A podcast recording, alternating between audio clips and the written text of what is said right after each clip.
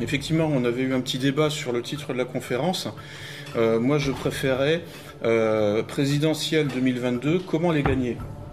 Parce que ça me paraissait plus, comment dire ça, plus dynamique, plus optimiste et euh, donc, euh, moins tourné vers le passé, moins, euh, moins pessimiste, parce que forcément, bon, enfin, a priori, si vous êtes dans la salle, c'est que on a une sensibilité politique à peu près similaire, et donc, bon, bah voilà, que bah, bah on a perdu, hein, on n'est pas dans le camp des gagnants, quoi.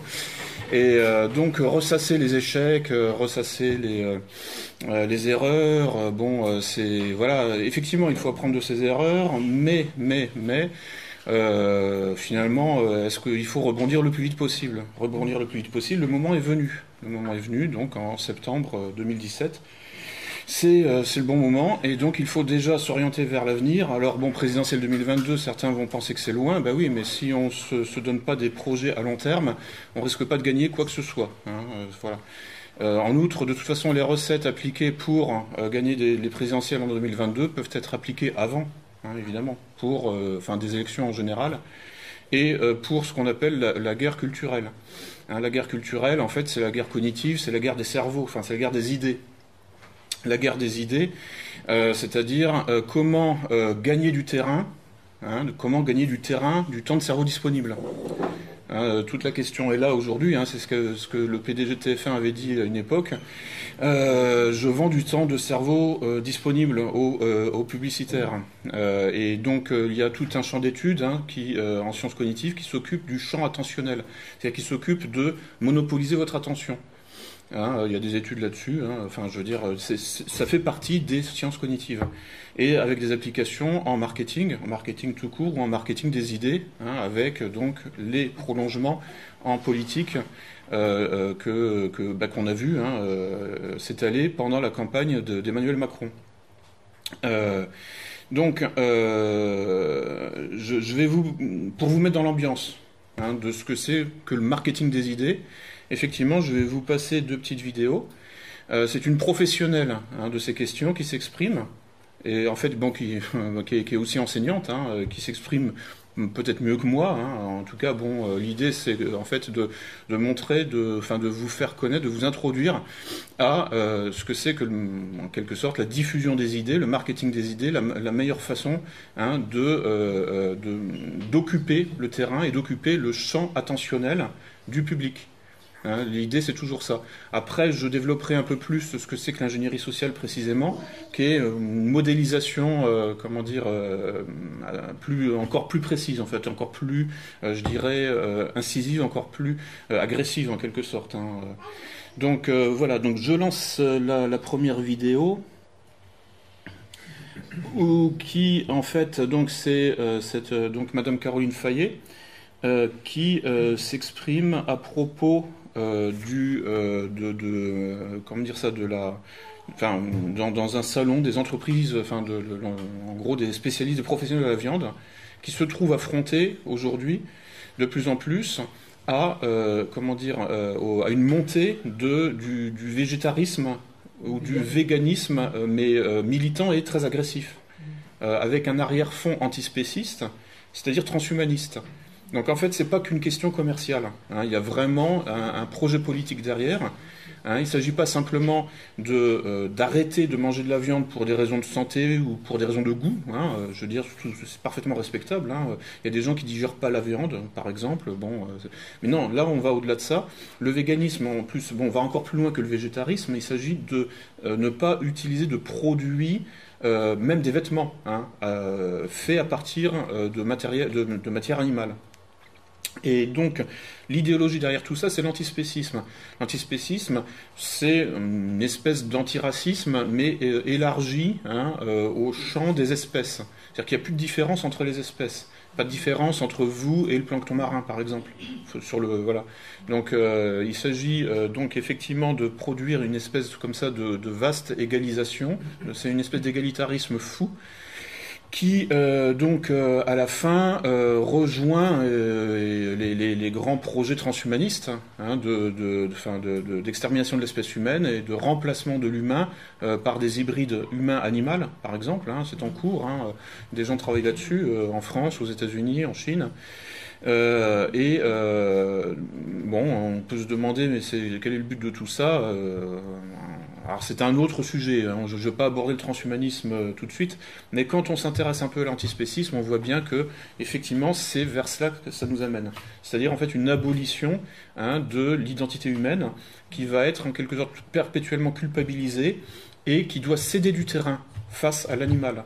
L'animal qui est présenté comme la victime, la victime, euh, comment dire, euh, universelle et intemporelle de l'humain. Hein. Donc c'est le même mécanisme de pensée, le même schéma, hein, la même, le même virus, la même, la même technique d'ingénierie sociale appliquée par exemple avec euh, le sexisme ou le, féminisme qui présente les femmes comme des victimes éternelles de, des hommes. Et euh, donc euh, les hommes doivent s'effacer devant les femmes. enfin, on retrouve la même structure de raisonnement fallacieux, hein, euh, avec l'homophobie. Donc les homosexuels seraient persécutés depuis la nuit des temps par les hétérosexuels, et donc doivent, les hétérosexuels doivent s'effacer devant les homosexuels. Euh, ou les transsexuels, ou les euh, bon parce que ils inventent hein, de, plus en plus de déclinaisons hein, en fait des, euh, orientations sexuelles parce qu'il y a alors LGBTIQ maintenant je crois il y a donc enfin chaque lettre de l'acronyme correspond à une orientation et ils en rajoutent tous les six mois en fait. voilà, bon, donc en fait, on retrouve le, thème de la discrimination de, des minorités Hein, euh, euh, donc, est en fait une routine hein, d'ingénierie sociale qui doit euh, mettre en minorité psychologique la majorité. Hein, puisque c'est toujours, il s'agit en fait de discriminer ensuite positivement les minorités. Qui dit discrimination positive des minorités dit discrimination négative de la majorité. Donc c'est une manière d'inverser les principes élémentaires de la démocratie, où c'est la majorité qui fait la loi, pour, mais de façon furtive. Hein, c'est-à-dire en vous culpabilisant pour que vous fermiez votre grande bouche et qu'en aucun cas vous ne vous plaigniez euh, d'être euh, mis en minorité psychologique euh, par rapport en fait à une minorité démographique. Bon, j'espère que j'ai été clair. C'était pour introduire un petit peu aux problématiques hein, de, de, la, de, la vidéo que, que je lance. Nous sommes en guerre. Et oui, nous sommes en guerre. Vous êtes allé en 2020, là je vais vous demander de revenir en 1909. 1909. 1909, oui. à la veille, Première Guerre mondiale, et vous êtes des généraux, à qui on demande ce que vous pensez de l'aviation qui pourrait être introduite dans ce premier conflit, mondial. Alors vous vous dites, oh c'est un gadget, nouveau joujou de nos gouvernants. Ou bien vous vous dites, ça va être un formidable outil pour euh, repérer les mouvements des troupes ennemies. Vous pouvez aussi penser que l'aviation va faire euh, du ciel un nouveau champ de bataille. Alors ces trois réflexions ont été partagées par les plus grands généraux, les plus brillants. Évidemment, vous, vous connaissez la suite de l'histoire. Mais ce que je vous demande d'imaginer, c'est que ce que l'aviation était au XXe siècle, eh bien le web l'est à notre époque, c'est-à-dire un nouveau champ de bataille. Alors, des formations professionnelles, je ne peux pas m'empêcher de regarder comment vous occupez ce terrain digital, comment vous protégez vos intérêts sur ce champ de bataille. Alors qu'est-ce que je vois?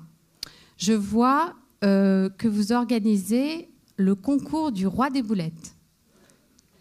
C'est vrai, hein, je ne l'ai pas inventé. Super Bowl, misez tout sur les boulettes. C'est très drôle. Je vois que vous avez fait un site de rencontre pour les amateurs de viande et que là, la nouvelle campagne de pub donc, propose des recettes autour du bœuf, du hamburger à la consommatrice. Très bien. Mais arrêtez-moi si je me trompe, mais moi j'en déduis que tout va bien dans le meilleur des mondes. Régalez-vous, Madame la Marquise. J'en déduis finalement que euh, la pire menace qui pèse sur la filière, c'est que la ménagère perde son livre de cuisine ou qu'elle n'accède plus à marmiton.org. Bon, moi j'ai l'impression que la menace d'aujourd'hui sur ce champ de bataille du web, c'est finalement la prise de pouvoir du citoyen. Il s'arme au gré des révolutions numériques. Et pendant ce temps, les entreprises, telles, vous savez, l'orchestre du Titanic, eh ben, elles continuent à jouer la même musique qu'avant. Ce consommateur, il s'est armé en trois temps. D'abord, il y a eu le Web 1.0, les années 2000. L'internaute découvre les moteurs de recherche et donc le pouvoir de s'informer.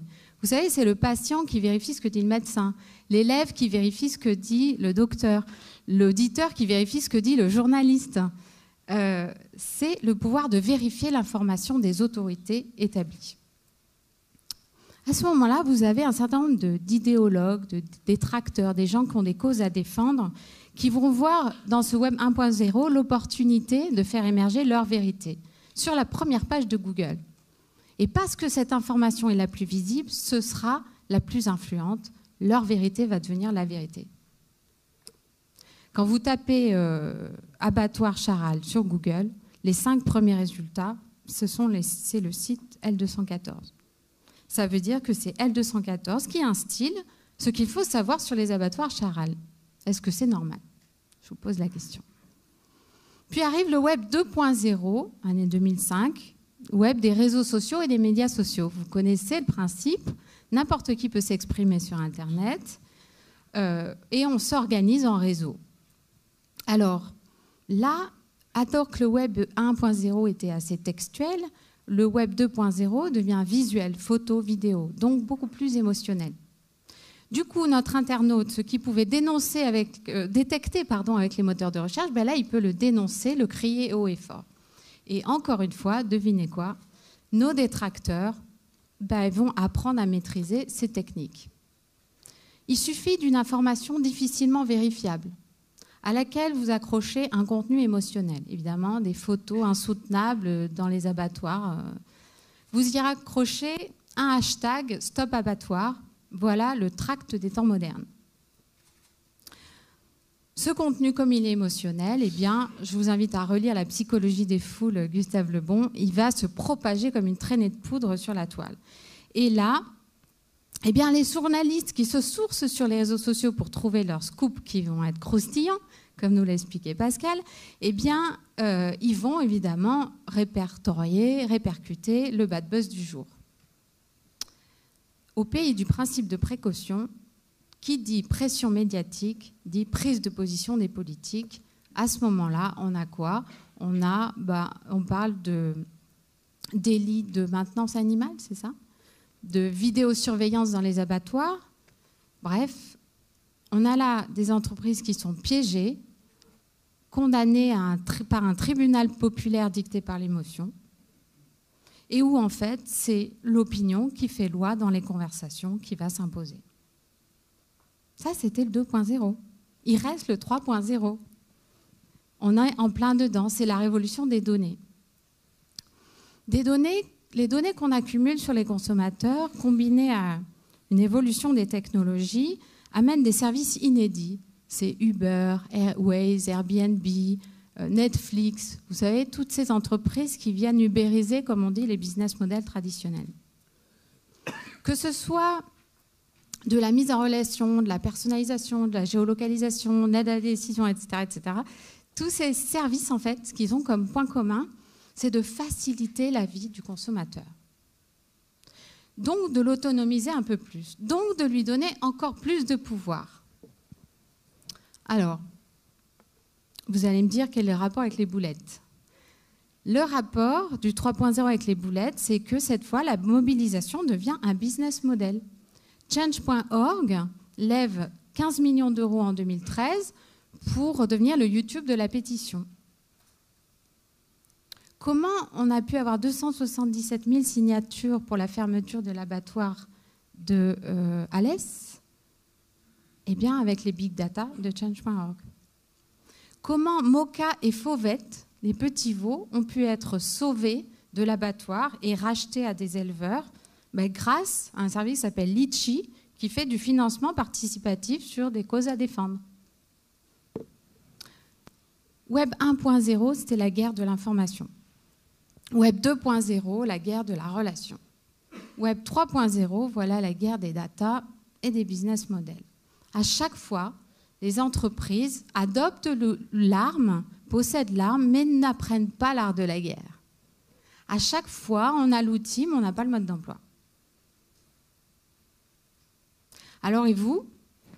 Bien vous, euh, vous avez développé des sites internet, plusieurs.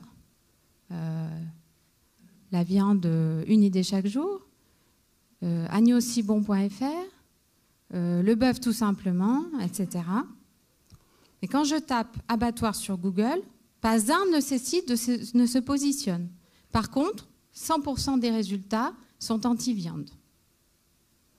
Vous avez ouvert une page Facebook pour que euh, les fans de viande viennent adorer euh, leur plat principal et liker des recettes.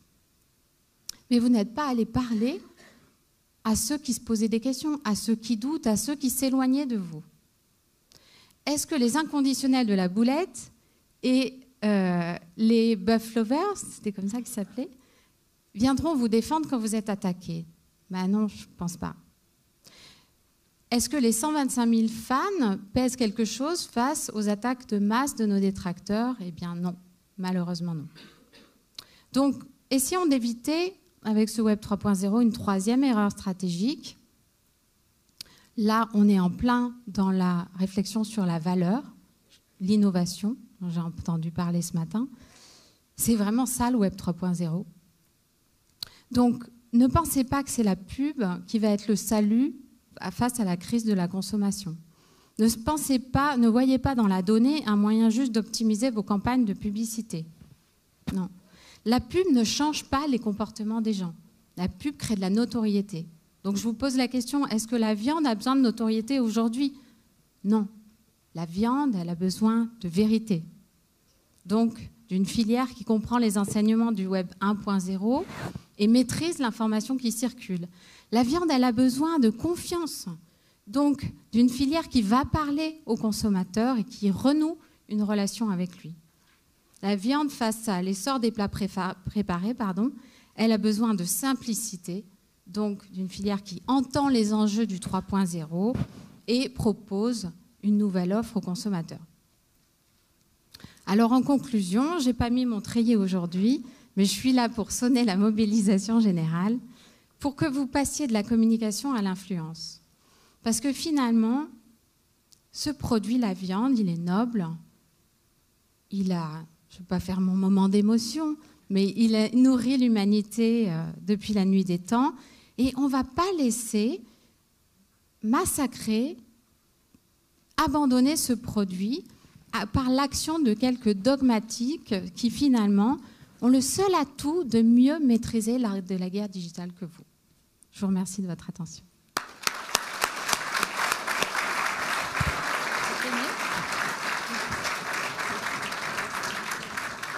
En gros, le data, c'est pas que la CRM, il faut s'en servir pour autre chose. Et surtout, dans cette guerre, il ne faut pas être sur la défensive. En étant sur la défensive, on authentifie encore plus les détracteurs. Exactement. Sébastien Bazin, le PDG d'Accord, qui s'est tapé quand même Booking.com, Web 1.0, TripAdvisor, l'ère de la recommandation, Web 2.0, et maintenant Airbnb, ben, qu'est-ce qu'il dit? Il faut arrêter de résister aux révolutions numériques. Il faut embrasser le digital. On sait qu'on va y perdre des plumes, on sait que ça va être dur, mais il faut y aller, il n'y a plus de choix. Voilà. Donc, transposons ça en politique. Hein, quand euh, Madame Caroline Fayet dit notre produit est noble, eh bien, on peut transposer ça. Hein, notre pays est noble. Notre cause politique est noble. Et quand elle dit je vous invite à passer de la com à l'influence, euh, eh bien, je, vous, enfin, donc quand elle s'adresse à son public, je m'adresse à mon public ce soir et je vous invite aussi, vous, à passer de la communication à l'influence. Hein. donc l'objet de ma, prise de parole de ce soir, c'est de euh, vous pousser à devenir vous-même des acteurs, on pourrait dire, du web 3.0 en politique. Alors vous le faites peut-être déjà, hein, vous êtes peut-être déjà très actif sur Facebook ou sur Twitter. Hein, euh, je ne sais pas, hein, j'en sais rien. Mais en fait, bon, si voilà, si on perd, euh, c'est que c'est que ça n'a pas été validé par l'expérience. Et donc il faut continuer, il faut amplifier. Et donc euh, les injonctions hein, et en quelque sorte la dynamique que cette dame essaye d'impulser à son public, euh, je suis là pour euh, en faire le, pour le transposer avec euh, un message effectivement avec un message politique et non pas simplement un produit à vendre et donc voilà mon but c'est vraiment de créer des ponts entre tout ce milieu du marketing du marketing tout court quoi pour en fait transposer les méthodes vers le marketing politique. Donc, des gens, souvent, quand je parle comme ça, me disent oui, mais justement, ce n'est pas noble. Le produit est noble, enfin la cause est noble, mais vos moyens ne le sont pas. Très bien. eh bien, quand vous, quand vous serez mort, quand vous aurez perdu, vous pourrez toujours tenir ce discours, vous, vous aurez perdu. Les moyens ne sont pas, ne sont ni nobles ni, euh, comment dire, euh, euh, infamants. Les moyens sont les moyens, c'est tout. Voilà. Donc les moyens, en fait, si on modélise tous ces moyens Hein, qui sont effectivement en, apparence euh, un peu euh, tordus ou qui, jouent sur euh, les émotions, hein, comme elle a, elle a décrit le web 2.0 avec l'émergence des images. Bon, en fait, c'est très ancien, évidemment. On avait déjà le, fameux slogan, là, de, c'était Paris Match, là, le poids des mots, le choc des photos. Bon, bah voilà, vous, prenez une image dans la tronche, euh, hein, un petit enfant sur une plage, il y a des gens qui vont se mettre à pleurer, vite. Allez, faisons rentrer 50 millions de migrants euh, en Europe. Voilà, c'est bon. Donc, il y a des euh, ça, c'est le, conditionnement par l'émotion. Euh, faut pas hésiter à le faire non plus, hein. enfin à le faire aussi. Je veux dire, il faut utiliser hein, toutes les ressources, toutes les ressources utilisées par l'ennemi doivent être euh, utilisés par l'ami, hein, par les alliés euh, et par nous-mêmes. Et donc toutes ces ressources un peu de, manipulation des masses, de manipulation des émotions, on peut les modéliser euh, dans une méthodologie qui s'appelle l'ingénierie sociale, qui permet vraiment de définir les grandes avenues, les grandes avenues de, de la manipulation de masse. En fait, c'est pire que la manipulation de masse. L'ingénierie sociale, c'est la transformation même du, sujet social. Donc c'est la transformation des masses. C'est pas simplement manipuler puis euh, bon ensuite on passe à autre chose. Non non, il s'agit vraiment de euh, en fait de manipuler pour toujours, définitivement. Donc de toucher la nature même du sujet que vous êtes en train de manipuler. Vous voyez ce que je veux dire? Ça va plus loin.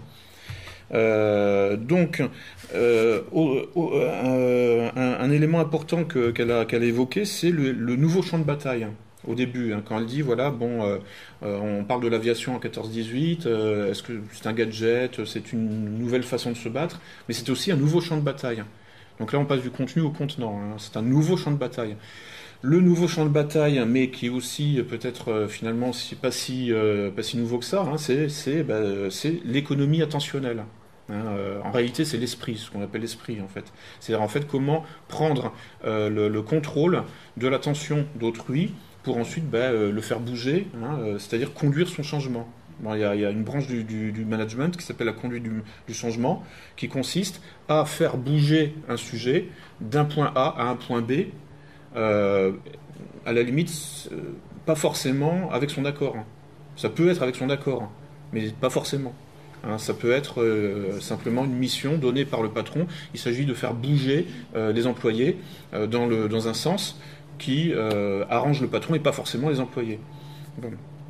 Donc, il euh, faut être euh, ce nouveau champ de bataille qui est qui est l'esprit, enfin qui est donc le, web 3.0. Donc, se, se, diffuse au moyen donc d'images et de mots. Donc, le, langage est essentiel. Hein, euh, c'est, euh, avec le langage, vous touchez euh, l'autre, vous touchez les émotions aussi. Il n'y a pas que les images, hein, évidemment. Donc, dans une perspective qui doit être effectivement que notre vérité devienne la vérité.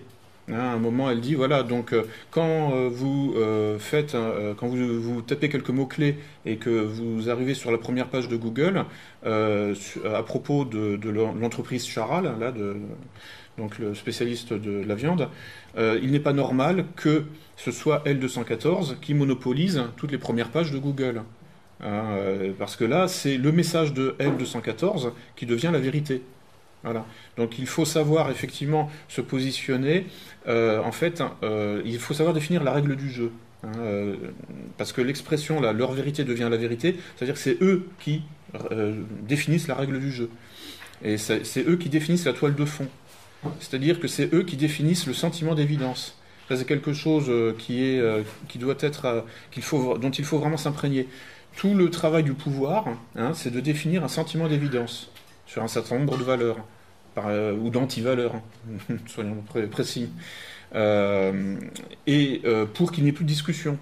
Donc c'est vraiment l'imposition de nouvelles normes qui ne doivent plus être discutées. Il y a une technique d'ingénierie sociale qui s'appelle la fenêtre Overton, qui consiste à faire bouger le consensus social graduellement, hein, de, ce qui est inacceptable vers l'acceptable et même vers le désirable. Euh, donc euh, ça s'appelle bon la fenêtre Overton, O-V-E-R-T-O-N-E. E. C'est un outil d'ingénierie sociale.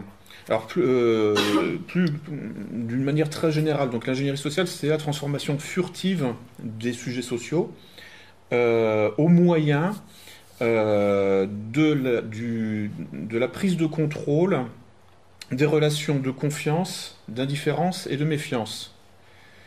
Euh, c'est ce que donc euh, dit aussi Madame Fayet, hein, c'est que euh, il faut effectivement à, tout prix, enfin, si, vous ne, si vous n'êtes pas capable de susciter la confiance, bon, c'est même pas la peine de commencer à vouloir influencer autrui. Hein, je veux dire, c'est foutu d'avance. la base de la base, c'est effectivement de susciter la confiance ou au minimum l'indifférence, ce qui vous permet d'avoir quand même une marge de manœuvre hein, et de commencer effectivement à pirater en quelque sorte euh, l'esprit de, votre interlocuteur. Mais si vous éveillez la méfiance, c'est terminé. Hein. C'est-à-dire que là, vous avez tout de suite euh, le, système immunitaire, hein, vous avez le pare-feu, hein, pour utiliser une métaphore informatique, qui se, dresse et vous ne pouvez plus euh, entrer dans le discours d'autrui. Quand je dis discours d'autrui, ça veut dire son esprit. C'est-à-dire que, en fait, bon, c'est par le langage que l'esprit se, manifeste. Euh, et ben, quand je dis langage, je le langage, le langage corporel aussi, hein. mais le langage corporel est dépendant d'une grammaire euh, et apprise pendant l'éducation et qui est dépendante de la langue que l'on parle, la langue vernaculaire. Hein. Donc, euh, quand je dis le langage, c'est en fait, bon, en gros, la, manière structurée dont nous exprimons le, nous, le sens de la vie en général, hein, et plus, plus simplement, en fait, tout, tout, tout, tout ce que l'on communique à autrui. Euh, donc il faut se placer au cœur du langage au cœur du langage pour euh, en saisir effectivement euh, les formes qui vont nous permettre de gagner la confiance d'autrui. D'abord. Hein. alors ça, en, ingénierie sociale, c'est le moment du hameçonnage. Hein, qui doit effectivement, en quelque, enfin, déjà susciter l'intérêt hein, de, l'interlocuteur.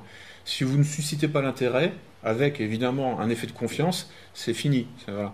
Alors vous pouvez effectivement, comme je disais, euh, cultiver l'indifférence. Mais bon, ça vous permet effectivement de ne pas être opéré tout de suite, mais bon, voilà. Malgré tout, c'est évidemment vous ne pouvez pas directement agir. Euh, en revanche, effectivement, bon, la, méfiance doit être, euh, enfin, c'est l'échec, tout simplement. Bon, c'est ce qui lui permet effectivement euh, de comprendre la légitimité de ce qu'un certain parti politique a appelé la dédiabolisation. Hein. Si le but d'un parti politique, c'est quand même de faire 51%, enfin au moins 50%, bon, si vous suscitez la méfiance dans une trop large partie de la population, vous ne ferez pas les 51%. Hein, je veux dire, faut, faut se mettre, euh, je veux dire, euh, dans, les conditions de, je dirais, du, français moyen, un peu, euh, en quelque sorte, un peu embourgeoisé, qui ne comprend plus trop ce qui se passe dans le monde.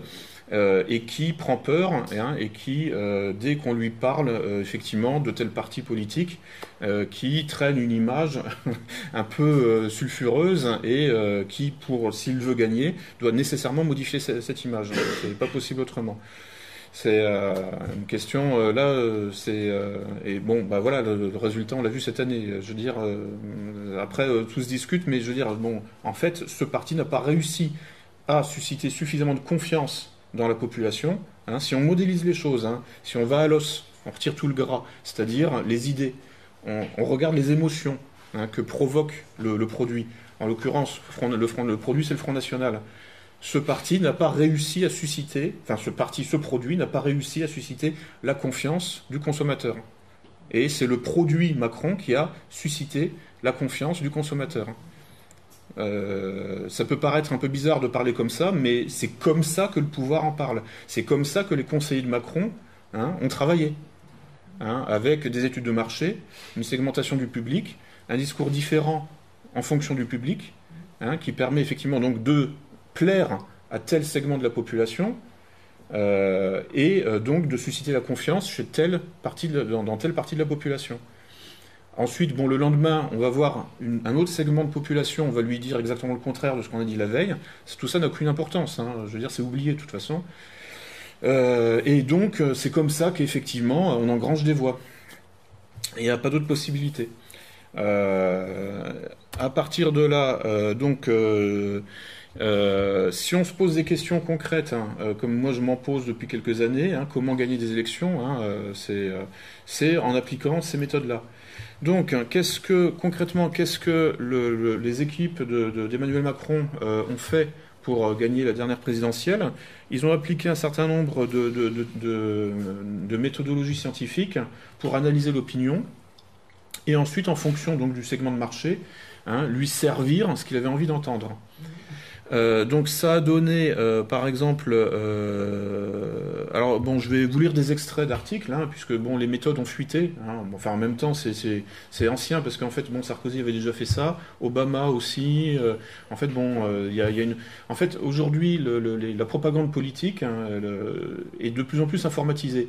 donc en fait, bon, pendant le, au printemps 2016, les équipes de Macron, c'est-à-dire les marcheurs ils ont appelé ça comme ça, euh, on fait des audits, en fait, on fait des sondages d'opinion hein, euh, pour savoir ce qui plaisait, ce que les gens attendaient. Ensuite, ils ont rentré ça dans des ordinateurs, et puis ils ont défini des trames narratives, hein, des trames de discours qu'il fallait tenir. Hein, et donc, euh, un peu comme certains écrivains américains qui ont lâché le morceau, qui ont dit qu'effectivement, ils écrivaient leurs romans au moyen de, en fait, d'algorithmes.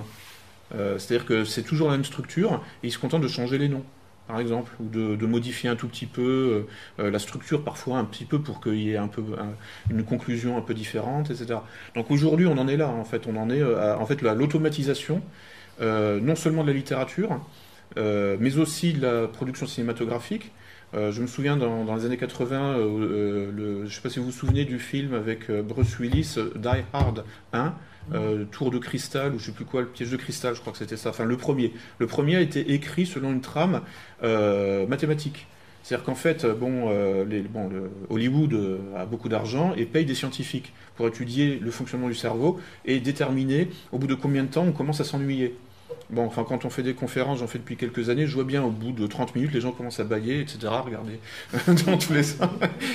bon, voilà. Et euh, donc, euh, en fait, bon, les, Américains qui vont toujours plus loin que les Européens, euh, eux, en fait, ont défini un cycle d'attention encore plus court au cinéma. Et donc, ils avaient calculé qu'au bout de 1 minute 38, il fallait un rebondissement. Et donc, euh, ce film-là euh, que j'avais vu, euh, je l'avais trouvé effectivement assez trépidant. Quoi. Enfin, je veux dire, de fait, il est vraiment bien, bien écrit. Il y a des rebondissements à chaque instant.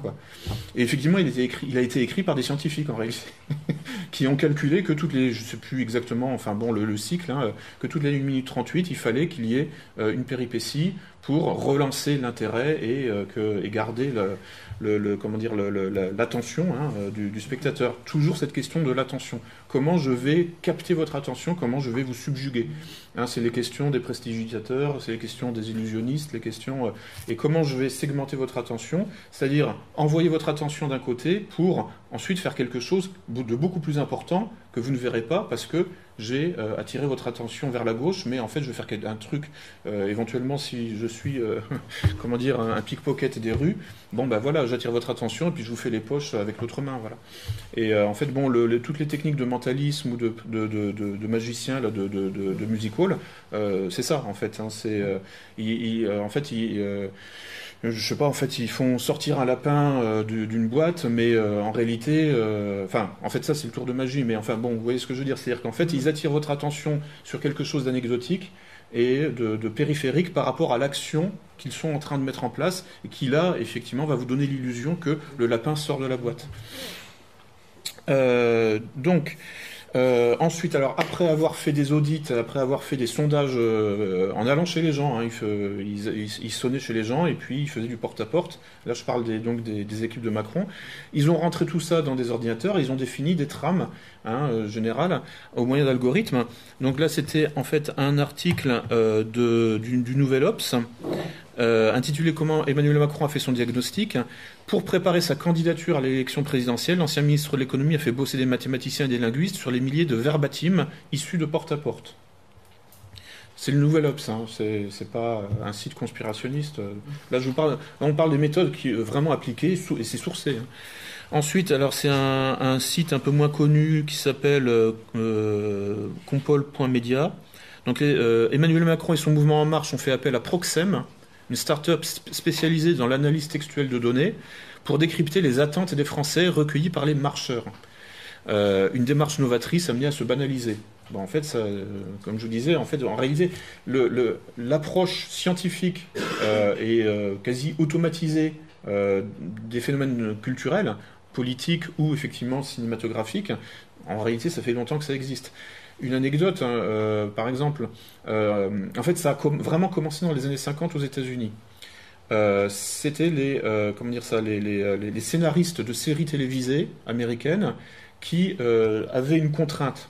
Alors l'écriture à contrainte est souvent très, très, en fait, ça, vous pousse dans vos retranchements et vous devenez souvent encore meilleur hein, que si vous n'aviez pas de contrainte.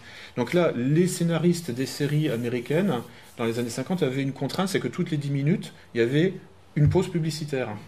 Et donc, il devait, au bout de 10 minutes, nécessairement euh, euh, créer un suspense, un effet de suspense pour que les gens reviennent euh, après la pause publicitaire.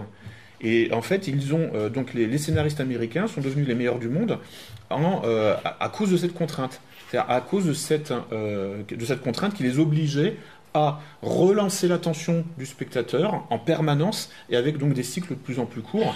Bon, après, je ne sais pas si ce que les, scénaristes là, de Die Hard One ont, défini, euh, c'est euh, est-ce que c'est optimal ou j'en sais rien, la question est plus là après.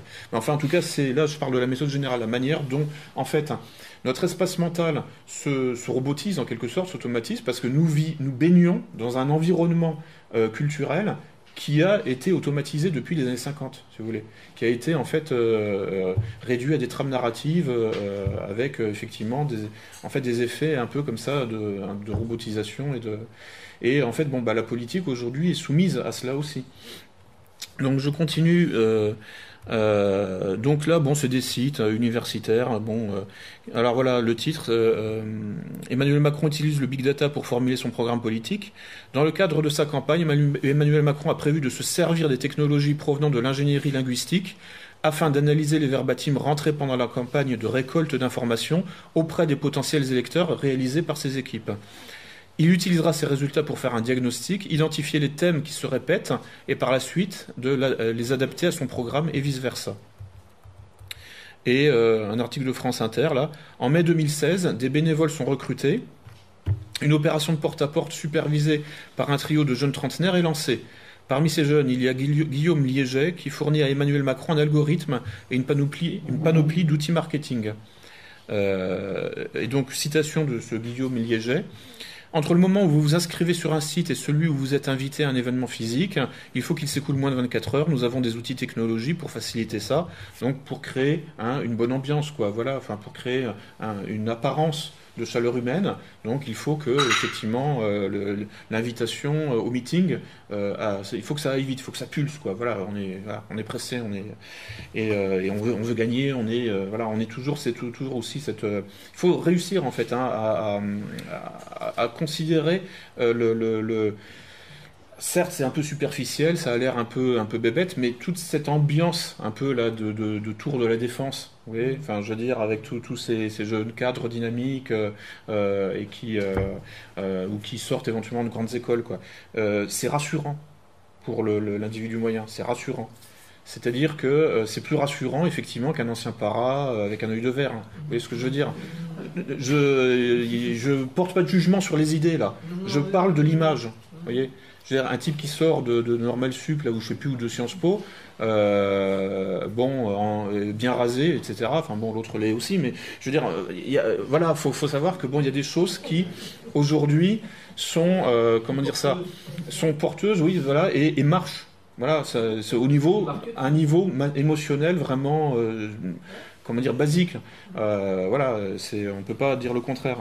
Bonjour Caroline Fayet. Bonjour. Vous dirigez le cabinet euh, Bolero que vous avez fondé, vous enseignez la stratégie digitale et l'influence à HEC et vous avez publié L'art de la guerre digitale, survivre et dominer à l'ère du numérique aux éditions Duno. Alors, première question, pourquoi avoir choisi ce terme de guerre qui est assez fort? On a envie de vous demander qui sont les forces en présence, quelles sont les armes et surtout qui sont les victimes alors, depuis les années 2000, euh, nous avons vécu trois révolutions numériques à travers lesquelles le consommateur citoyen a pris une forme de pouvoir.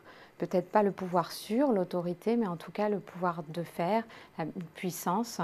Et euh, finalement, euh, cette prise de pouvoir euh, déséquilibre l'ordre établi.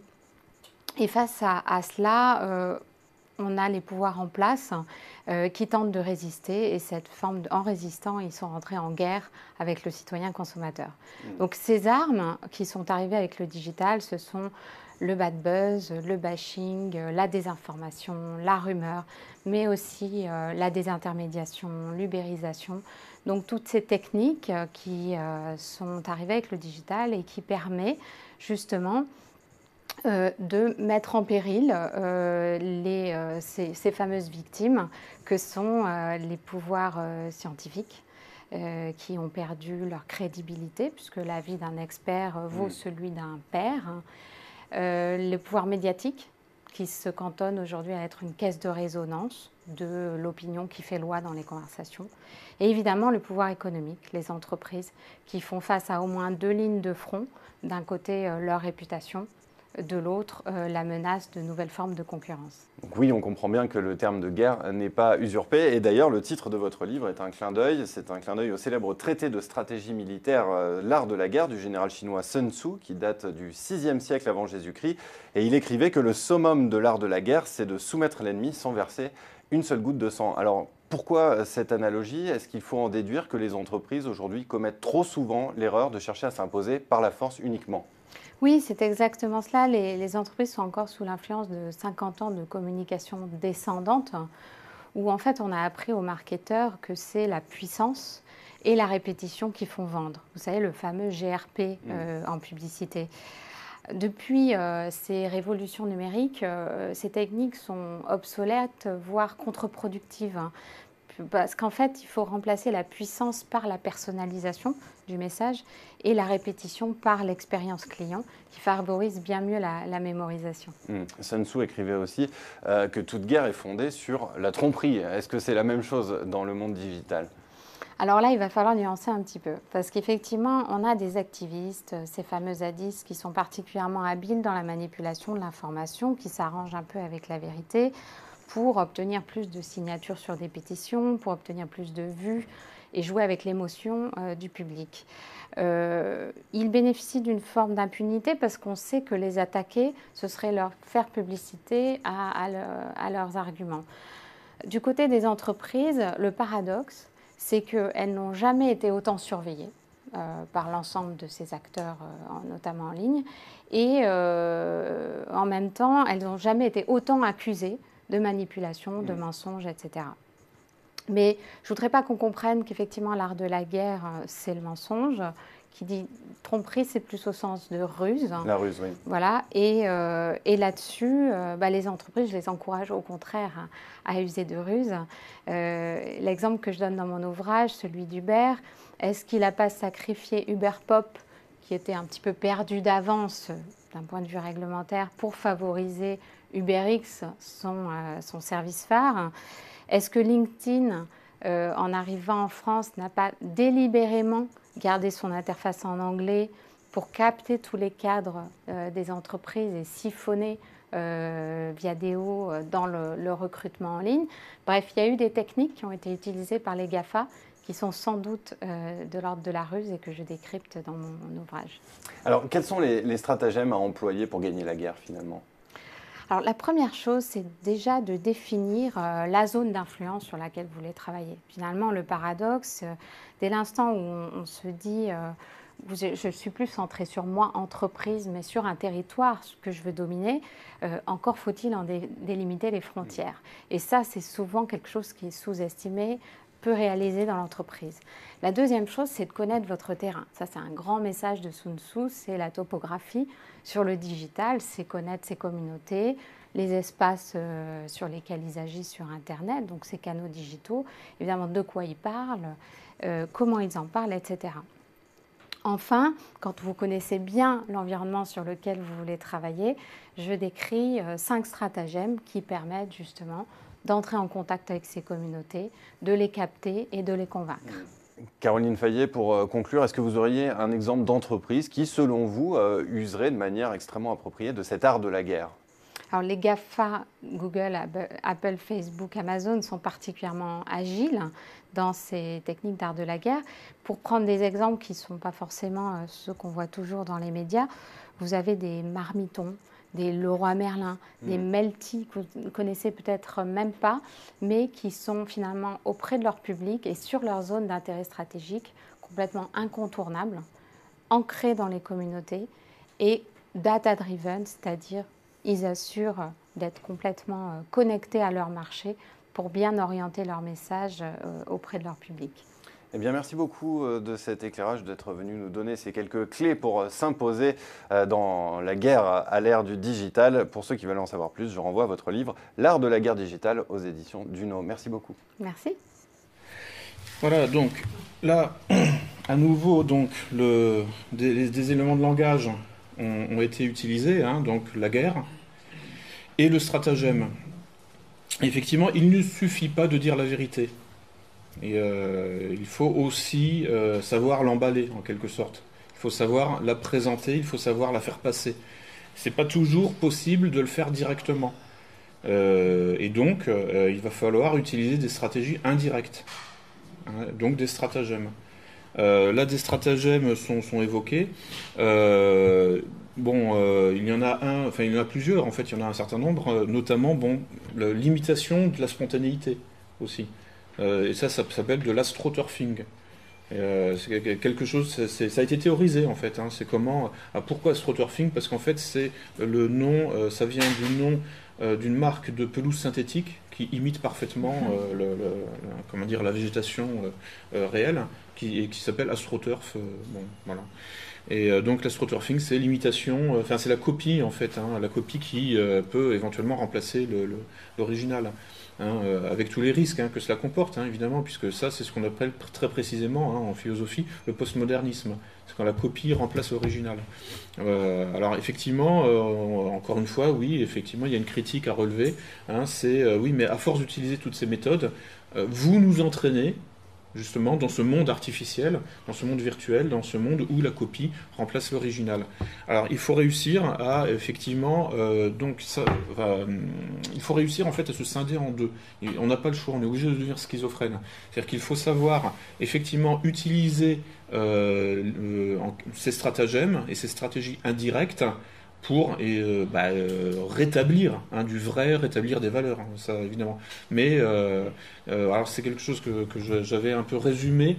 Hein, il faut savoir, enfin en une espèce de, de, petite, de petite, de petit proverbe, enfin de, de, moto comme on dit, c'est-à-dire de, de, maxime. Il faut savoir être dur à l'intérieur, mais doux à l'extérieur. Euh, ça, c'est un principe de management. Hein, euh, voilà, si vous voulez effectivement euh, orienter, hein, conduire le changement d'un groupe, en dépit hein, peut-être de, de sa volonté, il faut une détermination de faire. Mais ce n'est pas possible aujourd'hui dans le système où on vit, qui est une sorte de dictature compassionnelle, on ne peut plus hein, euh, s'afficher en tant que, euh, en quelque sorte, personnage autoritaire et euh, avec toute l'imagerie hein, attachée aux dictatures ou aux régimes autoritaires du passé. Ça ne paye plus, ça c'est terminé. Il faut savoir être souriant, il faut savoir être effectivement même efféminé ou féminin, il faut savoir séduire. Donc, il faut savoir être, doux à l'extérieur. mais tout en restant dur à l'intérieur. Il faut réussir à se scinder de cette façon-là. On ne peut plus gagner un combat politique aujourd'hui si on ne fait pas ça. C'est plus possible hein, d'être dans les roulements de mécanique et la virilité affichée. c'est fini, ça paye plus. Voilà. Euh, donc euh, ça c'est quelque chose qu'il faut. Euh, sinon on tombe dans, le piège, dans, des pièges qui, vont nous être tendus, hein, qui peuvent être tendus. Hein. c'est le piège par exemple des roulements de mécanique. de certains groupuscules hein, ou de, certains mouvements politiques en Ukraine qui roulent des mécaniques, effectivement, qui ont toute une imagerie ultra virile fascisante et qui sont en fait sponsorisés par la CIA et par George Soros. Euh, mais et qui ont un pouvoir d'attraction sur euh, une certaine jeunesse, euh, effectivement, nationaliste européenne. Et le cas du tertre, par exemple. Du tertre. Le, Philippin. Ah, Rodrigo, ouais. C'est quand même, lui, il est séduisant et en même temps, il roule la mécanique. Oui, il roule des mécaniques, mais je, je, trouve pas qu'il soit dans une posture euh, virile, hein, si vous voulez. Enfin, il n'est pas dans cette, euh, je sais pas, enfin, il est pas dans le, il se rase pas le crâne, il lève pas le bras, enfin, vous voyez. Enfin, je veux dire, il est dans le, la provocation plus. Ça marche pas chez nous en plus. Il est quand même dans un pays du tiers monde. Enfin, c'est pas occidental, quoi. C'est pas encore tout à fait occidental l'Indonésie. Oui, oui, oui. Je, sais mm. pas. Je sais pas, enfin bon, moi je, trouve que c'est. Oui, enfin c'est en plus, bon, il est dans des schémas culturels, hein, des, schémas identitaires qui sont vraiment effectivement différents des nôtres, quoi. Euh, je sais pas, moi je ne trouve, je trouve pas qu'il rentre dans, aucune catégorie euh, que j'évoque là, en fait, parce que là j'évoque vraiment ce qui nous préoccupe en France. Hein, c'est comment, euh, en fait, je précise, il n'y a plus aucune, il y a aucune possibilité de gagner dans la rue. Donc ça, je pense que tout le monde a compris. Aujourd'hui, le seul moyen de gagner, c'est dans une organisation de masse. Donc, dans un parti politique qui joue le jeu, hein, euh, le jeu de la politique conventionnelle. Euh, voilà. Alors après, bon, il y a tout un tas de virus cognitifs qui nous sont euh, envoyés pour nous démoraliser, pour nous dire de toute façon, même ça, c'est fini. Même ça, c'est mort, c'est tout est foutu, voilà. Bon, non, tout, n'est pas foutu. C'est purement, c'est une, question, c'est de l'autosuggestion et c'est des, prophéties, des prophéties autoréalisatrices. Si les 10 millions de bulletins dans les urnes qui ont été émis pour Marine Le Pen au, deuxième tour des présidentielles avaient été confirmés cinq semaines plus tard, on avait la majorité absolue à l'Assemblée. Il faut être conscient de ça quand même. Donc c'est possible, voilà. Et en plus, sans la proportionnelle, puisque là, bon, Alternative für Deutschland, euh, bon, est entré euh, euh, en masse au Parlement avec un scrutin à la proportionnelle. Bon, nous, on est très défavorisés par rapport à ça, on n'a pas la proportionnelle. Mais euh, effectivement, euh, malgré tout, si, euh, enfin, je veux dire, Macron, lui, a la majorité absolue avec 6 millions de bulletins dans les urnes. Donc, si on avait eu les 10 millions du deuxième tour des présidentielles transposés au premier tour des législatives, on avait largement la majorité absolue. Vous voyez ce que je veux dire? Donc, ça veut dire qu'en réalité, rien n'est écrit, rien n'est écrit d'avance. Il faut, vraiment que vous soyez conscient de ça. Et que les gens qui vous disent c'est foutu, en fait, sont soit eux-mêmes déprimés, soit des vrais agents d'influence. Hein, et donc, euh, en revanche, il y a des conditions à respecter pour gagner maintenant dans un combat politique, dans le système compassionnel où nous sommes, hein, parce qu'aujourd'hui on est passé de la personnalité autoritaire à la personnalité compassionnelle. Mmh. Hein, euh, avant, bon, dans les sociétés, euh, je dirais, traditionnelles, c'est la personnalité autoritaire qui oriente les, choses, hein, et qui a en quelque sorte un effet d'entraînement sur le groupe, est le modèle à suivre. Bon, aujourd'hui, c'est la personnalité compassionnelle qui, devient le modèle à suivre. Et donc, il bah, faut faire avec. C'est comme ça que ça marche. Euh, voilà, il faut, faire avec les armes qu'on nous donne. Mais et donc cette personnalité compassionnelle est, molle, douce, voilà. Mais bon, en même temps, il ne faut pas tomber dans le piège et devenir totalement compassionnel soi-même. Hein. donc il faut savoir être dur à l'intérieur, mais jouer avec hein, le, masque de la compassion. Euh, là, je fais de l'ingénierie sociale pure. Là, je suis dans le machiavélisme à l'état intégral. Euh, enfin, euh, vraiment. mais le but, c'est de sauver notre peau. Il hein. faut, être conscient de ça. Je veux dire, c'est. Macron, avec Chrétien Orient, quand il est allé au truc arabe, il a été. Mmh.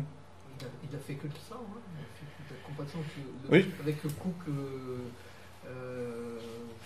de, de, Syriens, etc. Il s'est fait photographier avec, etc. Il a demandé à les rencontrer et tout. Mmh. Oui, oui, oui. Alors qu'il en a. Euh, strictement rien à, qui, veut, qui veut la faire. en même temps. Évidemment, oui. Oui, oui, bah oui. Il maîtrise totalement les, Bien sûr, oui. Et en fait, tout ce que je vous dis là, en réalité, là, cette, cette, cette, espèce de, double, visage, de double visage, enfin, de, de, scission intérieure, hein, entre un, un, intérieur et un extérieur, en réalité, là aussi, ce n'est pas si infamant que cela, ça, porte un nom euh, et ça existe depuis des milliers d'années. Ça s'appelle la diplomatie, tout simplement. voilà. Euh, bon. Et il faut savoir effectivement, euh, bon, afficher un visage souriant alors qu'on n'a qu'une envie, c'est de couper le cou à la personne à qui on serre la main. Voilà. Bon, mais, c'est ça la diplomatie et, il faut, faire avec. C'est comme ça. Et nous devons devenir, enfin tous, hein, tous les gens dans cette salle doivent réussir à devenir comme ça. Enfin, c'est-à-dire à devenir de, des agents d'influence, hein, parce, comme dit Caroline Fayet, passer de la communication à l'influence, c'est-à-dire commencer à façonner votre environnement social. Hein, euh, euh, oui, aussi, voilà, oui. Mmh. Parce que. Chirac euh, était un bon exemple. Oui, oui, Chirac, oui. Mmh, oui. Et puis, bon, bah, manifestement, Macron aussi. Hein, enfin, je veux dire. La communication, il est exceptionnel. Parce que. Oui, oui, oui, c'est. Ouais, communication. Et puis, bon, euh, il fait passer les directives européennes. Euh. Il y a des outils, puis des malins. Et puis, dans son débat, moi, j'ai vu des choses qui étaient hallucinantes. Mmh, oui, oui. Mais bon, c'est euh, quelqu'un de. Oui, oui. Enfin, il, il, puis bon, enfin, faut avouer aussi, malgré tout, qu'il connaît ses dossiers. Oui, oui, oui. Je veux dire, bon, c'est. Non plus. Hein. C'est voilà, enfin, c'est un technicien, quoi. Voilà, un technicien euh, de, de, la finance et euh, doublé d'un bon communicant. Bon, bah voilà, c'est. Il a un physique aussi. Oui, oui, enfin bon, ça, me, moi, non, ça je suis pas en mesure de vous. De, de... Oui, oui. Il y a oui. des gens qui en mixant euh, mm. tous ces petits, ces petits trucs, et il arrive à. Oui, bien sûr, oui. oui. Non, puis bon. Retrouve, en fait. ouais, ouais. Mais même si je suis pas sensible à son physique non, sous un certain angle, enfin, j'y suis sensible sous un autre angle. C'est vrai qu'il fait sérieux quand même aussi. Voilà, donc. Euh, il fait jeune cadre. Voilà, voilà, bon, euh, donc. Euh, et. Oui, voilà, oui, c'est. Mais. Euh, ouais. Et donc en fait, le, comment dire, le, travail qui nous attend euh, pour les, enjeux électoraux à venir, c'est de façonner le comportement de vote de notre entourage. Euh, tous les moyens sont bons, hein, parce que en fait, bon, faut, le, but du pouvoir, c'est de façonner le comportement de vote. C'est tout. C'est que peu importe, en gros, euh, après la manière dont il va y parvenir, peu importe les, éléments de langage qui seront employés, vous devez à la fin mettre un bulletin, machin ou machine, dans, euh, dans l'urne. Il n'y a que ça qui compte. Hein, euh. Et tout doit être, euh, comment dire, de près ou de loin, ordonné à cela. C'est-à-dire de près ou de loin, tout doit être ordonné à un bulletin hein, dans, dans, un, dans une enveloppe et dans une urne. ça, c'est ce qui permet méthodologiquement hein, de rester concentré sur un phare. Voyez et pour ne pas se perdre dans euh, des grands débats théoriques. Non, non, non. Euh, si vous voulez commencer à façonner le comportement de vote de votre entourage, euh, la seule chose à maintenir, à avoir en tête, c'est à la fin quel papier, quel petit bout de papier sera mis dans une, dans une, dans une enveloppe et dans une urne. Ben, en fait, c'est-à-dire que le vrai pouvoir, effectivement, il est au-dessus, au-dessus. Mais si le politique le veut, il peut le reprendre. Je veux dire, euh, c'est que. Ah bah, si, euh, ça existe. Je veux dire, en fait, le, pouvoir. En fait, effectivement, en France, hein, euh, les, le, bah, l'État reçoit ses ordres. Enfin, reçoit ses ordres d'organisations supra-étatiques, à Bruxelles par exemple, ou d'organisations enfin, privées, en fait, tout simplement. Enfin, enfin des, des banques, voilà. Maintenant, bon, dans certains États, ça se passe pas comme ça. Euh, c'est l'homme d'État qui donne ses ordres, qui décide. Euh, voilà, c'est pas comme ça partout. Et, euh, bah, ou, en Iran, en Corée du Nord, enfin, je veux dire, en fait, tous les pays qui actuellement sont la cible hein, bah, de, Washington ou d'Israël.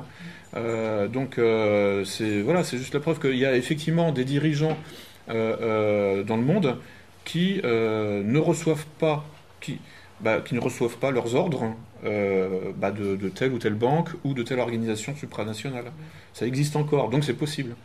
Euh, et euh, Après, ça ne veut pas dire qu'il n'y a pas de corruption ni rien. Enfin, il ne s'agit pas de, voilà, de, tomber dans, les, dans le, manichéisme. Hein, mais et on, se rend compte en plus à l'usage hein, que ces dirigeants qui n'obéissent pas, enfin du moins qui sont libres, hein, apparemment, enfin du moins qui sont libres dans une par rapport au contexte.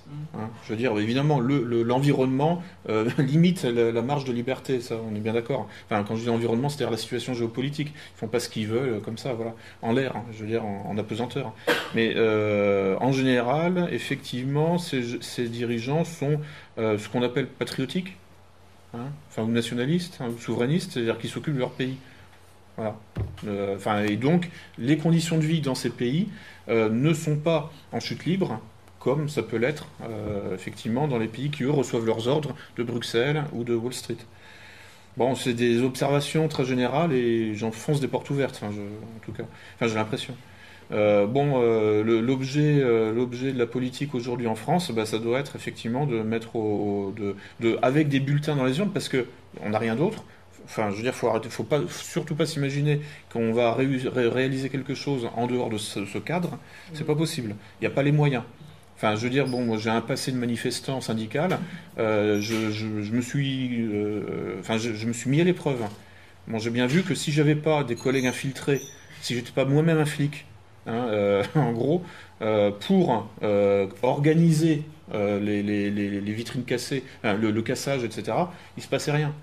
Donc en fait, bon, euh, c'est long à, expliquer, si vous voulez. C'est des années de, de, pratique et puis euh, de, non, mais voilà, je veux dire, c'est euh, ça. En, général, en fait, quand effectivement un, coup d'État qui vient de la rue, enfin quand une révolution venant de la rue, venant de la rue, produit des fruits concrets, bon bah il suffit de chercher un petit peu, on retrouve la CIA et, et Soros derrière, quoi. C'est 100% des cas, hein, je veux dire. Donc il euh, y a, y a pas. Bah, je connais pas. Je, en fait, moi, enfin, alors, la commune de Paris peut être la seule exception. Je sais pas. Ah J'ai pas. Ouais, mais ça, s'est fini comment? C'est ça? Ça s'est fini comment? Non, mais c'est un échec. Il y a eu une réussite. Oui, non, mais il y a eu. Alors. Parce qu'en fait, votre démarche, c'est quand même d'accepter la démocratie. Euh, non. non, non, non, non, non. Non, non, non, non, non. En fait, là, le cadre, le cadre du débat, en fait, c'est pas le bon. C'est-à-dire que vous me prêtez des intentions. Moi, je procède par élimination. vous avez dit, il n'y a que par le bulletin qu'on va s'en sortir. Alors, par élimination, je suis arrivé à ça. C'est pas ce que je veux.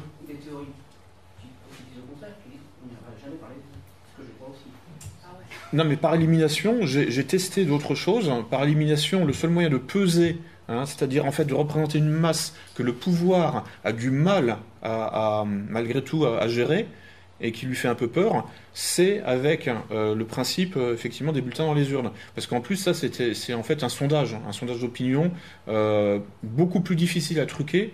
Hein, parce que bon, quand même, enfin, moi je, suis en bureau de vote, donc vouloir, peut très bien s'opposer à, un résultat Marine Le Pen est élue, il y a une état d'urgence, voilà. un état de guerre. Oui, bien sûr, oui. Voilà. Ah non, mais alors il faut. Non, mais. Si ça dans vote et... On peut annuler le résultat de, de votre logique. En Algérie, ils ont fait ça avec euh. Oui, en 91, oui, oui, tout à fait. Non, mais en fait, de toute façon, bon, euh, il faut savoir. Euh, enfin, bon, moi, l'objet de mon dernier bouquin, en fait, c'était d'anticiper le coup d'après. On imagine hein, que Marine Le Pen fait 50,00001%. Voilà. Et donc, bon, bah, techniquement, elle a gagné. Bon, le soir même, on a une révolution colorée. Voilà. Bon, euh, non, mais c'est certain. ça, j'en suis parfaitement conscient. Mais euh, il, faut, anticiper là-dessus. Voilà. Euh, et de toute façon, en fait, là, moi, je suis pas en train de dire, enfin, de, de, comment dire ça? Je procède par élimination. Donc, euh, dans l'idéal, on pourrait se dire oui, allez, on va faire une grosse manif. Bon, j'ai fait les manifs pour tous. Bon, euh, voilà, vous connaissez le résultat. Euh, j'ai fait les manifs anti-CPE en 2005. Hein. le résultat était positif parce que les manifestants avaient Sarkozy avec eux. Et ça, c'est Bruno Julliard, le, donc président de, l'UNAFID, qui l'a avoué hein, à plusieurs reprises dans divers médias, qui a dit oui, Sarkozy me téléphonait tous les jours. Pour me dire allez-y, allez-y, pour faire tomber Dominique de Villepin, enfin pour lui donner une mauvaise image. et c'est Patrick Buisson qui a lâché le truc, et moi je l'ai vu de mes yeux. Effectivement, on en parlait encore hier soir, le fait d'infiltrer des casseurs de banlieue. Euh, par la police. Enfin, que la police ramenait des casseurs de banlieue pour, euh, pour casser, pour donner une mauvaise image des, manifs, et pour en fait que euh, Dominique Villepin soit mis sur la sellette et, en, fait abroge le, projet du CPE le plus rapidement possible. Et bon, moi j'étais dans les manifs et je, je, le voyais quoi. Voilà. Donc à force de multiplier les manifs, on voit les flics infiltrés et on voit les casseurs ramenés en quart par les CRS. donc et puis, euh, ça, c'est des choses que j'ai vues ou que des amis proches euh, dont je n'ai pas de raison de douter m'ont dit. Hein. Ou alors des types à la manif à Versailles euh, en 2007 contre le, projet de constitution européenne. Donc en 2005, voilà, j'étais noniste, voilà, on gagne, pof, très bien, super. deux ans après, Sarkozy nous l'a mis dans le, dans le cul. Il y a une manif à Versailles. Bon, et là, donc il y avait le cortège des nonistes de gauche et le cortège des nonistes de droite qui commencent à converger. Le pouvoir prend peur, donc donne des instructions, et donc, bon, ils envoient effectivement euh, un, groupe de, perturbateurs euh, qui vient, euh, je sais pas, enfin, enfin, je, me souviens plus, enfin bon, exactement, mais à un moment, ces individus qui étaient venus pour empêcher la, rencontre des deux cortèges sont pris à partie. Il y en a qui tombent par terre, etc. il commence à y avoir une bagarre générale. Et à ce moment-là, ils sortent les brassards. Voilà pour s'exfiltrer, pour être exfiltré, etc. Donc en fait, bon, en réalité, toutes les manifs sont noyautées euh, de, A à Z, et euh, le pouvoir a toujours un coup d'avance. C'est-à-dire que c'est le pouvoir lui-même qui organise en réalité les troubles. Voilà, c'est un principe de, stratégie, c'est le contre-feu. Voilà, comme ça, vous, vous provoquez vous-même les troubles, ce qui vous permet en fait de, garder le contrôle des troubles justement, puisque c'est vous-même qui les avez provoqués avec un coup d'avance sur les troubles réels qui ensuite n'ont plus qu'à se placer dans le sillage. Et toutes ces techniques de simulation du réel sont euh, euh, euh, maîtrisées à la perfection aujourd'hui par les services secrets. À la perfection. Et vous n'y voyez que du feu. Et c'est pour ça qu'en Ukraine, là, il y a 3-4 ans, bon, il y a eu comme ça un coup d'État de la CIA où les Ukrainiens n'ont vu que du feu. Et, puis il n'y a, pas que les Ukrainiens. Hein? Oui, oui, oui, bien sûr, oui, oui, oui. Enfin, je veux dire, en fait, tout ça, c'est des, techniques qui sont euh, connues même depuis, enfin, depuis très longtemps en réalité. Enfin, c'est des les, méthodes, enfin, je veux dire, les services secrets russes euh, l'utilisaient pour, en fait, garder le contrôle sur les anarchistes, sur les terroristes, etc. Donc ça fait plus d'un siècle hein, que c'est connu. Même en France Pardon? Même en France Oui, oui, bien sûr, en France, oui, oui. toujours euh, instrumentaliser aussi la bande à Bono et puis Mesrine, etc. Quoi. Bon, on sait qu'ils ont été utilisés, en fait, qu'ils ont, c'est le principe des souricières. Mhm. C'est-à-dire qu'en fait, euh, vous euh, ouvrez certaines portes et vous en fermez d'autres. Mhm. Et en fait, la souris, bon, bah, elle prend les portes qui restent ouvertes. Quoi. Et c'est comme ça que vous, vous guidez euh, l'individu sans même qu'il s'en rende compte, et même vous êtes même plus présent, vous, à, proprement parler. Donc c'est des, des, méthodes comme ça de contrôle social extrêmement subtiles, euh, qui, sont, euh, qui sont travaillées, qui sont, euh, qui sont qui sont mises en méthode depuis des dizaines d'années, et même depuis des milliers d'années, hein, si on revient à Sun hein, qui est un peu le fondateur. en, Occident, on va penser à Socrate, enfin Platon, enfin je veux dire en fait toutes les techniques de, manipulation du langage que les sophistes, euh, euh, comment dire, euh, enfin que les, oui que le groupe des sophistes en fait se faisait payer pour ça en fait, hein, pour conseiller les, politiciens athéniens de l'époque pour subjuguer la population. Donc en fait tout ça c'est vieux comme le monde, hein, c'est très ancien. Et aujourd'hui c'est que en fait voilà on utilise l'ordinateur pour traiter tout ça beaucoup plus rapidement. Hein, et puis pour euh, que ce soit automatisé, et puis que finalement que qu'on ait, euh, qu'on ait moins besoin de travailler. Mais en fait, les idées, les intuitions fondatrices et même les grandes lignes théoriques ont été euh, totalement explicitées depuis 2500 ans. Maintenant, il faut, savoir, il faut que chacun que, chaque individu hein, qui a envie de sauver sa peau devienne lui-même un Sun Tzu un stratège, hein, un stratège chinois ou un sophiste hein, euh, ou un Socrate, hein, euh, euh, voilà, et soit capable en fait de, de prendre le contrôle de l'économie psychique d'autrui par le langage, pour le faire bouger hein, et, mais, euh, et pour le faire bouger dans le bon sens, évidemment, puisque nous, on a la vérité. évidemment. La vérité est une, toutes les opinions sont, respectables, mais la vérité est une. oui, voilà, oui. Non, puis bon, enfin, moi, moi ma, vérité, c'est que il faut que je sauve ma peau. Ça, c'est, il n'y a rien au-dessus de ça. Enfin, voilà. Donc, à partir de là, bon, je veux dire, on peut pas me, enfin, je peux pas dire non, non, tu as tort. Comment ça, j'ai tort? C'est que je dois mourir, c'est ça que... Non. Enfin, il n'y a pas de vérité au-dessus de ça, au-dessus de la survie euh, physique, quoi. Euh, enfin, de la survie en général, quoi. Euh, bon, les individus, les groupuscules n'ont aucun poids. Hein. Il n'y a que les organisations de masse, quelles qu'elles soient. Enfin, je, vous voyez ce que je veux dire Il y a que c'est. Non, mais ne, vous imaginez pas que vous avez un poids politique, vous, en tant qu'individu. Vous n'avez de poids qu'à la condition que euh, votre voix s'additionne. Hein, euh, voilà. Donc euh, bon, moi c'est aussi un petit slogan que j'ai inventé. D'ailleurs, je vais conclure sur les slogans. Enfin, un slogan que j'ai inventé, c'est quand on n'a pas les millions de dollars hein, ou les millions d'euros, il faut être des millions nous-mêmes. Il faut être des millions de gens. Il n'y a que comme ça qu'on peut peser hein, sur, sur, sur la politique et la géopolitique.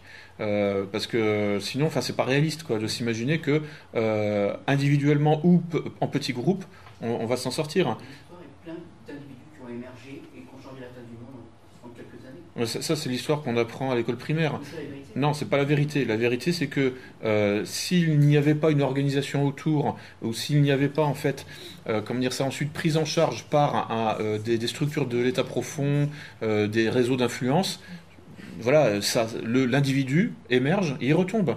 Je veux dire, à l'époque de Jésus, il y avait des dizaines de prophètes qui, prophétisaient, et puis euh, voilà, bon, ils n'ont pas été en fait, euh, comment dire, pris en charge par une communauté, enfin, ils n'ont pas eu de succès, etc. Donc en fait, leur, parole est retombée euh, dans l'oubli, voilà. Enfin, un exemple comme ça, mais si vous voulez, il y a, en fait, à un moment ou un autre, il faut atteindre un seuil, hein, une masse critique. Voilà. Et en plus, euh, il faut s'inscrire dans un dispositif institutionnel. Pourquoi? Alors, je n'aurai peut-être pas le temps d'en parler, mais ça, c'est quelque chose. Euh, parce que le pouvoir, lui, veut nous faire sortir de l'institution. Il hein. ne faut pas l'oublier. Le pouvoir euh, gère, enfin, gouverne par le chaos.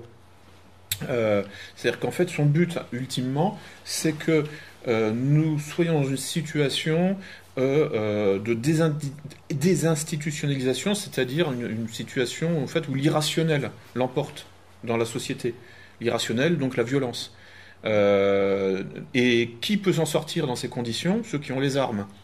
Hein, évidemment. Et qui a les armes C'est en fait tous les réseaux euh, bah, euh, semi-secrets hein, en fait, qui possèdent les armes et qui font du trafic d'armes hein, en banlieue ou ailleurs. Donc à partir de là, en fait, si on se retrouve dans une situation où ça part en guerre civile en France, c'est fini pour le petit blanc. Fini, fini, fini. Terminé. on sera, parce que le pouvoir aura toujours un coup d'avance pour armer euh, le, djihadiste de, 17 ans, là, euh, euh, qui, se monte la tête en regardant des vidéos de Daesh, ou alors l'antifa de 17 ans lui aussi, hein, qui se monte la tête en s'imaginant être le nouveau, je sais pas quoi, le nouveau Bakounine, ou le, le, de 17 ans, qui fantasme lui aussi en regardant les vidéos de, Azov ou de Pravi Sector. Et, donc, c'est ces trois exemples-là enfin, ce, genre d'individus qui, enfin, qui seront utilisés hein, pour mm. euh, jouer euh, ce rôle en fait de, de, de, fouteur de merde, quoi. Enfin, disons les choses clairement, hein, c'est-à-dire ce rôle de troll en quelque sorte, ce rôle de propagateur de chaos. Euh, sera de toute façon pris en charge par le pouvoir. Bon, enfin, c'est ce qu'on appelait les réseaux gladiaux, hein, en fait. Hein. c'est en fait tous les, les, réseaux de casseurs, de terroristes ou d'activistes ultra-violents euh, qui sont euh, totalement sous contrôle, mais de A à Z. Hein. Faut pas s'imaginer que. Et nous, nous, on sera pris en sandwich hein. entre effectivement les, 60 millions de clandestins africains que Soros va nous balancer dans la gueule, et puis euh, comment dire les antifas, les djihadistes hein, et les nazillons qui eux se positionneront en solution. C'est-à-dire que le pouvoir va nous prendre en, en sandwich entre des problèmes, enfin c'est entre un chaos et des solutions qui elles-mêmes seront chaotiques. Vous voyez, pour que en fait le chaos gagne à la fin. Donc notre seule possibilité de nous en sortir à ce niveau-là, c'est d'empêcher l'avancée du chaos. On empêche l'avancée du chaos comment? Enfin du chaos social par les institutions. Hein, et par, euh, comment dire, le... Ben, non mais c'est pas très compliqué, hein. vous prenez votre carte, voilà, c'est tout. Vous prenez votre carte et vous jouez le jeu des institutions. par contre, il faut effectivement qu'en face, il y ait un parti qui, fasse, euh, qui prône un petit peu comme son voisin, c'est-à-dire euh, pas d'OTAN, pas d'euros, pas d'Europe. Oui, alors effectivement. Là, le Front National ne va pas jusqu'au bout. Alors, euh, euh, il, faut, il faut que le Front National aille jusqu'au bout, ça je suis bien d'accord. Mais par élimination, je prends, euh, parce que je suis purement tactique, moi je suis, je fais, je suis pratique, pratico-pratique, par élimination, je prends la solution bah, la, la, plus, enfin, la plus proche de l'idéal. Il y a, l'idéal, mais l'idéal, enfin bon, voilà, faut arrêter de rêver aussi un jour. Il y a quelqu'un comme ça qui veut sortir des trois. Oui. Avec un parti. c'est, oui, mais l'UPR fait zéro. Voilà. voilà. Donc par élimination, hein, je choisis, je m'oriente vers effectivement le, le, parti qui a le plus de potentiel électoral et qui euh, présente le programme le plus proche euh, de, de, ça. Justement, il n'estime pas lui-même des relais en fait de l'intérieur, parce que là on a vu ce qu'on a. Oui, mais là vous tortillez. Excusez-moi, mais vous tortillez du cul. enfin, je le dis, non, c'est l'expression. C'est-à-dire, vous faites le difficile. Vous faites le difficile. Voilà. C'est que euh, je pense que bon, euh, enfin, il y, a des phénomènes qu'on observe en, région parisienne où les choses s'accélèrent. Vous voyez, enfin, je veux dire, euh, bon, et que peut-être qu'en province vous êtes encore un peu préservé, mais hein, comment? Il y a des faits, bah, les choses s'accélèrent en région parisienne. On voit les choses en accéléré, si vous voulez. Mmh. et pardon Qu'est-ce qui s'accélère bah, L'immigration. Ah, euh, c'est euh, la violence, l'immigration, la violence, oui, enfin l'anxiété, si vous voulez. Les, Parisiens votent aussi mal. C'est un laboratoire. les Parisiens, c'est l'horreur au niveau du vote. Ouais, ouais. j'ai une fille qui est étudiante là-bas, mais elle m'a dit il y a des rues entières, c'est la cata. Hein. C'est pas que c'est là, il y a aussi les idéologies au fond, machin truc. Mmh. Euh, même les bourgeoises, maintenant, quand elles descendent dans la rue, elles commencent à avoir du souci. Quoi. Mmh. oui, oui, bien sûr, oui. Mais en fait, bon, pourquoi, pourquoi le, le ça marche aussi mal. Bon, c'est aussi parce que, alors il y a des gens qui jouent contre leur camp. Euh, moi, je me souviens au régional, par exemple, Henri de Lesquin, euh, patron de Radio Courtoisie. Bon, vous la captez pas ici, mais bon, qui a une certaine audience. Hein, par Internet. Comment oui, oui, pardon, oui, effectivement, oui. non, oui, oui, l'ancien directeur, euh, patron de, Radio Courtoisie, au régional, a donné des instructions pour voter contre le Front National. Pourquoi? Parce que le, le, candidat Valrand Saint-Just avait comme, euh, euh, de parmi, enfin, son, pas son associé, mais son conseiller, un type qui venait du NPA. Bon, bah, tant mieux. Je veux dire, enfin, il a compris. Vous voyez, enfin, il faut tendre la main justement aux gens qui viennent comme ça de, des partis du pouvoir et qui euh, rejoignent. Enfin, moi, c'est un peu un parcours similaire que j'ai eu. Enfin, j'étais noniste de gauche en 2005. Bon, bah, la gauche a entièrement abandonné la, cause nationale. Bah, je me retrouve noniste de, droite, quoi, en fait. Euh, mais c'est pas moi qui ai bougé en fait, c'est l'échiquier politique. Et là, euh, l'assistant voilà, de Valrand Saint-Just qui vient du NPA, bon, euh, j'en ai parlé un peu avec lui, pour lui le vrai, le vrai anticapitalisme, c'est le nationalisme. Voilà. Et donc il, a, il, il, est cohérent, et moi je suis cohérent. Voilà, le vrai anticapitalisme, c'est le nationalisme. Donc je vais jusqu'au bout, et je me retrouve au Front National, voilà. Et, et donc, et, en fait, et, Henri de Lesquin, sur, sur cette base-là, a dit non, non, non, c'est un, enfin en gros, c'est un infiltré, voilà, bon, et, il a donné des, ordres. Donc en fait, sur cette base-là, et si, alors, si, et en fait, oui, voilà, et donc Henri de Lesquin avait dit votez Dupont-Aignan au, régional. J'ai regardé les chiffres. Hein. En fait, si euh, on avait eu les, si on avait eu, euh, parce que Valrand Saint-Just était en troisième, donc il n'était pas au deuxième tour. Si on avait eu le Front National, le deuxième tour des régionales en Ile-de-France, je peux vous assurer que ça aurait fait du bruit. Faut se représenter le truc. Hein. Derrière, euh, Valérie Pécresse. le Front National, deuxième, derrière Valérie, Pécresse au régional d'Île-de-France. On a été troisième à cause d'Henri de Lesquin. Donc là, il y, a aussi des gens qui jouent contre, enfin, des gens qui jouent contre leur camp voyez. Et en, fait, il nous a manqué moins de 1%. Et quand on regarde ce que Dupont-Aignan a fait, si on avait eu, euh, il a fait 3-4% Dupont-Aignan, bon, il aurait suffi que quelques électeurs de Dupont-Aignan se reportent euh, sur le Front National, on était devant euh, le PS, au régional, on était deuxième, on était au deuxième tour des, voilà. Vous voyez ce que je veux dire? Enfin, vous comprenez? Bon, il faut, faut, examiner ça précisément. Enfin, c'est-à-dire qu'on ne peut pas se contenter d'être dans les grands principes. Il faut regarder les chiffres, les chiffres exacts, et puis savoir que, effectivement, dans certains cas, il y a dans la mouvance, dans la mouvance nationale des gens qui jouent contre leur camp. et Henri de Lesquin a, a, saboté la candidature FN au régional, au dernier régional en Ile-de-France. tant qu'on aura des boulets comme ça, c'est certain qu'on ne pourra pas gagner. Hein, euh... voté Fillon aussi. Oui, bon bah voilà quoi. C'est non mais voilà. Et le problème c'est que ce type est représentatif de quelque chose. Hein. il n'est pas seul sur Terre comme ça. Voyez Donc euh, bon, euh, c'est, il faut un jour il faut savoir être pragmatique. faut, parce que lui, ce que, ce que, ce que le, ce genre d'individu veut, c'est l'idéal. S'il n'a pas l'idéal, à ce moment-là, il sabote carrément. C'est, complètement, euh, c'est, des, des raisonnements primaires d'enfant. J'ai pas ce que je veux, donc je casse tout.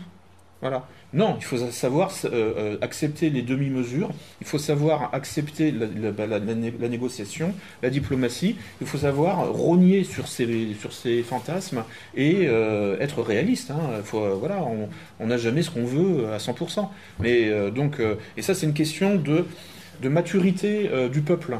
là, enfin, moi, ce qui m'inquiète, c'est que le peuple, que le peuple français régresse hein, au niveau de sa maturité psychologique et ne soit plus capable hein, d'être tactique, pratique. Hein. Comment? On l'a amené à être comme ça. Oui, non, mais c'est mai 68, c'est voilà, enfin, c'est, euh, il est interdit. Enfin, c'est toute la régression civilisationnelle induite par mai 68. C'est-à-dire, en fait, soyez un bébé, c'est ça. Il est jouissez sans entrave. Et ça, c'est le bébé qui peut se permettre ça. Dès qu'on se socialise, on peut plus jouir sans entrave. Je veux dire, il y, a des gens quoi autour de nous, quoi. Voilà, euh, je peux pas faire ce que je veux, tout. Ma liberté s'arrête où commence celle des autres. Il n'y a, que le bébé qui, a l'autorisation de ne pas, euh, effectivement, euh, enfin, d'oublier qu'il y a un monde autour de lui. Donc en fait, euh, voilà, on est dans un processus depuis, mai 68 de, régression civilisationnelle, psychologique, et, euh, qui, euh, qui, affecte... en fait, le principe de plaisir l'emporte sur le principe de réalité. Donc, bon, ça c'est de la psychologie de base en fait. Hein. Et en fait, en réalité, enfin, la morale de l'histoire, fondamentalement, c'est que la politique c'est de la psychologie. C'est pas des idées. Hein. à partir du moment où le principe de réalité l'emporte, hein, euh, on devient réaliste, hein, par définition, on devient pragmatique, et à ce moment-là, forcément, on se retrouve sur euh, bah, une ligne euh, d'autonomie, enfin d'indépendance nationale, etc., etc., enfin tout ce qui va avec, tout ce qui s'ensuit. Ça dérive logiquement, si vous voulez. Ça dérive logiquement par, par, de, manière en quelque sorte, enfin spontanée, quoi. Ça, les choses viennent toutes seules, quoi. Et à partir du moment où on a encore un, rapport au monde à peu près réaliste et on n'est pas dans le fantasme et dans le principe de plaisir. Mais je vois euh, quelqu'un comme Henri de Lesquin est dans le principe de plaisir. Et euh, il veut se faire plaisir. Bah, non, mais ça marche pas comme ça. Hein. Et alors, donc, je, je conclus juste sur la, question des slogans. Alors, on avait intitulé la conférence conférence atelier, mais bon, la salle ne s'y prête pas, puis bon, vous êtes fatigué.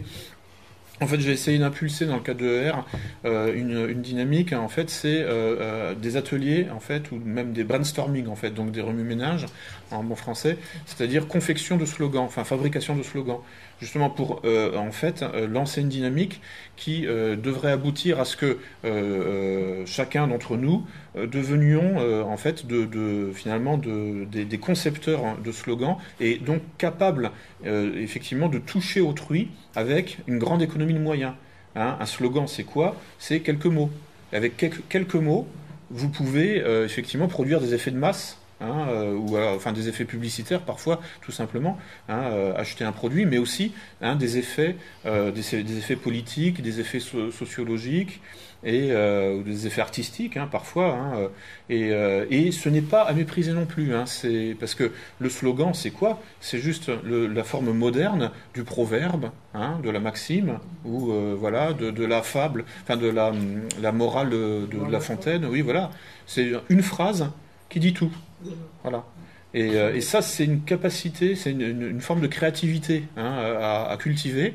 Euh, bon, moi, je, enfin, pour, euh, oui, non, mais c'est ça, c'est en fait, et, et c'est très noble. Hein, c'est de la littérature, c'est de la littérature, ni plus ni moins. Hein, donc, alors bon, la langue française est très bonne pour ça parce qu'en en fait, bon, il y a, enfin, on a une tradition poétique. Oui, non, mais voilà, oui. Et euh, donc, euh, on a plein de, comme ça, de, grands poètes hein, ou d'écrivains, euh, enfin de, dramaturges qui, qui avaient le sens de la formule. Hein. il faut savoir effectivement. Oui, voilà. Et puis bon, enfin tous les, les, alexandrins qui, qui, en fait, enfin voilà, en, douze pieds, enfin je veux dire, en une phrase, c'est un, monde quoi. c'est les, Baudelaire et compagnie quoi.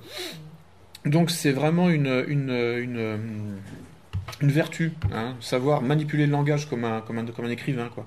Avec, donc, en donnant une orientation un peu, oui, politisée, euh, euh, puisque bon, c'était l'objet de, l'objet de mon propos. Et, je vous remercie, je, je, je vous écoute, euh, j'écoute vos questions.